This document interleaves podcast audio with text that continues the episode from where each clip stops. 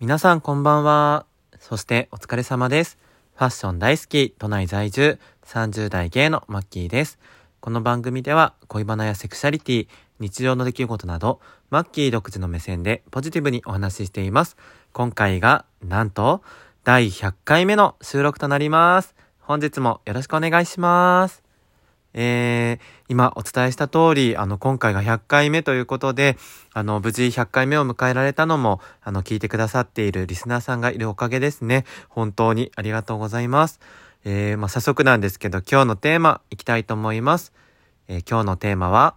マッキーと音声配信についてです。えー、僕がちょっとまあこう100回目、マキラジ一人番組を迎えることができるようになった経緯ということで、えっ、と、音声配信に、あの、触れたきっかけから話していこうかなと思うんですけど、まあ何回もね、マキラジではお話ししているかもしれないんですが、えっ、と、ゲイで茶を沸かすを一緒にやっている、えー、シュンピ、あの、シュンくんですね、MC の。が、えっ、と、もともと、あの、スタンド FM とかでラジオをやってたり、えっ、と、ポッドキャストでも、友達のゲイ友の知らないところっていう番組のパーソナリティをやってたりと、すごくこう、ラジオオタクなお友達がいるなと思ってたんですね。で、その、あの、ゲイと子っていう番組の方に、えっ、と、ゲストとして私も出させていただくことになって、で、えっ、と、自分から声をかけたんですよね。あの、ポッドキャスト全然聞いてなかったんですけど、まあ、ちょっと聞いてみるかと思って聞き始めたらすごく面白くって、で、ゲストに、あの、いろいろ話をね、振ってくれて、その人の、あの、経歴だったりとか、魅力を引き出してくれる番組っていうことで、僕結局ね、配信するのが好きなんですよね。発信か。あの、インスタとかもそうだし、SNS とか、こうなんか、認めてほしいじゃないですけど、自分が考えてることとか、好きなものとか、発信していいって思ってもらえるっていうのがすごく心地がいいんですよね。で、あの、ゲイトコを聞いた時に自分も出たいと思って、もう自ら立候補しまして、出させてもらいました。で、やっぱりね、めちゃくちゃ楽しかったんですよね。今まで動画とかは抵抗あったんですけど、そもそも音声配信っていう世界に素人が踏み入れられると思ってなかったので、まさか自分がゲストとして出ることで、あ、こんな面白い世界があったんだっていうのを発見してしまって、で、顔出しもしなくてもいいし、あの、顔が見えないから好き勝手話せるっていうところもあって、本当に楽しいなと思ったんですよ。でも、その番組の性質上、一回しか基本的に出られないんですよね。なので、その後もっとやりたいなと思って、しゅんくんに、え、なんか、あの、新番組とかやらないみたいな話をしてたら、ちょうどしゅんくんもそれを考えていたところで、で、何人か集めてやろうと思ってるよっていう話をしてたんで、えぜひ入れてっていうことで、あの、一緒に番組をやることになったんですよ。そこで集まったのが、今、ゲイで茶を沸かす、通称ゲイ茶をやっているメンバーの、えートトメスとジャスミンなんですね。で、えっ、と、この二人と合わせて4人でやるっていうことで、あの、一緒に、えっ、と、番組作りをしていったわけなんですけれども、まあ、大体6月、去年のね、6月ぐらいから準備して、7月に、えっ、と、初配信をしたっていう流れなんですけど、えっ、と、これは、まあ、一人一人、あのパーソナリティのシュンピーと、それ以外の3人を茶釜って呼んでるんですけど、週替わりで茶釜が登場する番組なので、まあ、1ヶ月に1回ぐらい自分の番が回ってくるっていう感じで、本当に程よいペースで、あの、楽しくやらせてもらってます。で、えっ、と、ただまあ、その時に結構ね、一週、あの、毎週やるわけじゃないから、ラジオやりたい欲が消化しきれなかったんですよね。で、ゲイトコに僕の次に出たニッシーっていうね、あの、お友達が一緒に番組やろうよって声かけてきてくれて、で、ニッシーとは3回ぐらいしか会ったことなかったんですけど、なんか感じもいい子だし面白いし、あの、僕も誰かとやりたかったからいいかなと思って始めたんですけど、それが、えっ、と、誰か私を止めて、西巻ラジオという番組で、これも、あの、今毎週配信しています。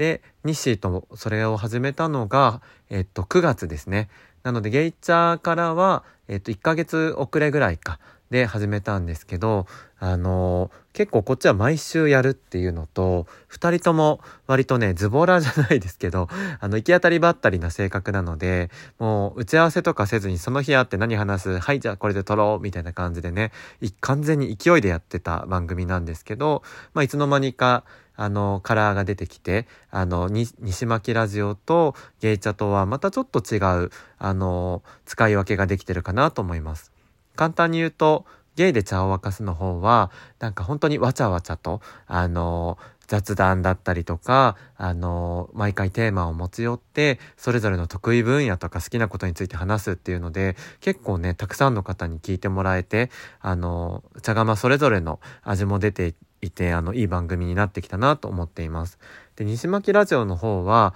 まあ、行き当た行き当たりばったりって言ったんですけど、本当にもう思いつきでいろんなことを話しますし、あの、二人それぞれのね、考え方が似てるようで違うので、なんか討論じゃないですけど、なんか雑談しながらいろいろ二人の考えをいっぱいあの、ぶつけ合うというか、あの、そういう番組だと思います。あの、こっちも楽しく聞けるんですけど、ゲイチャに比べるとお笑い要素はちょっと少なめで、結構語るときは語りますし、ふざけるときはふざけるっていったような番組になってます。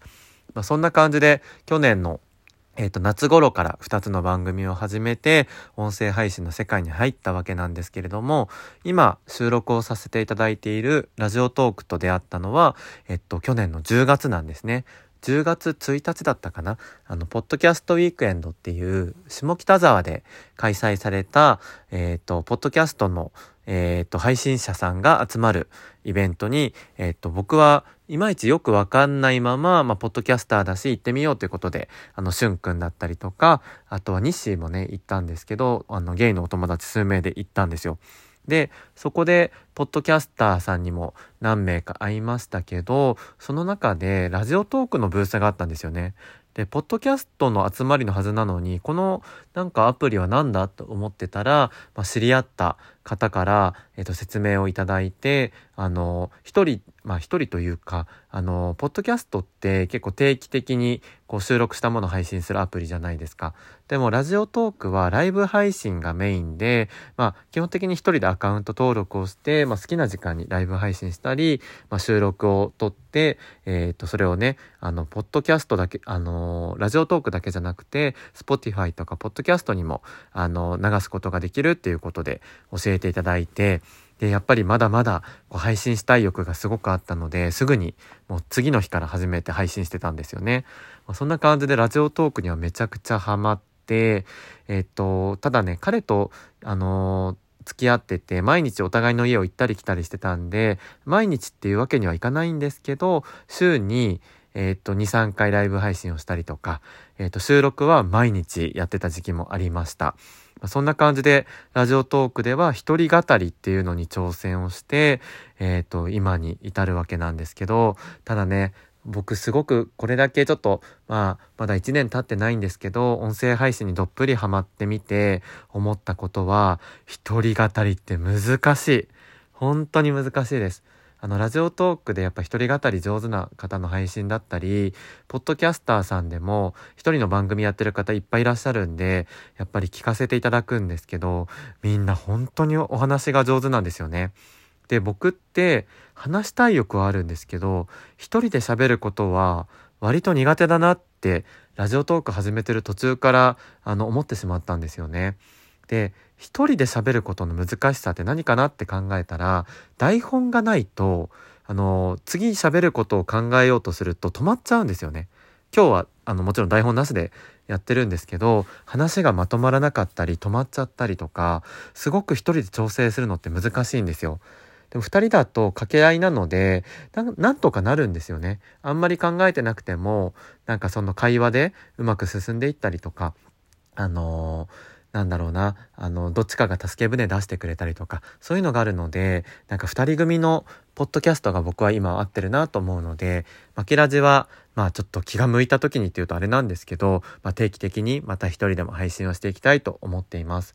で、えっ、と、ラジオトークがきっかけで、先日渋谷のラジオさんに、あの、肋骨パキオさん、パッキーとね、二人でココミル戦士マジカルステージという番組出させていただきました。もうこの感想を今日言おうと思ってたんですけど、時間配分がね、あの、本当にできないので、あと2分ちょいなんであんまり話せないんですけど、先日、えっ、と、4月の20、7日10時から11時まで実際にオンエアされたのを聞いたんですけど、本当に楽しかった。めちゃめちゃ緊張してて、恥ずかしいなって思う面もあったんですけど、本当に自分の番組だけど笑えたし、見ながら、あの、ツイッターをね、あの、ツイッターでつぶやいたりとか、あの、ここ見る選手のハッシュタグでつぶやいてくれた方の感想を見ながら、やりとりしながら聞いてたんですけど、もうね、なんかテレビの生放送みたいな感覚で、それをみんなでツイッターでああだこうだ言うっていう、なんかみんなで一斉に今見てる感がすっごく楽しかったです。あの、見てくださった方ありがとうございました。あ、聞いてくださった方ね。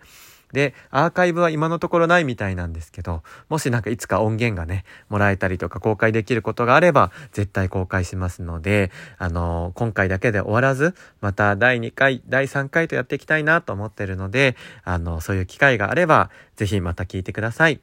で、あと最後にお知らせなんですけど、えっ、ー、と、5月の10、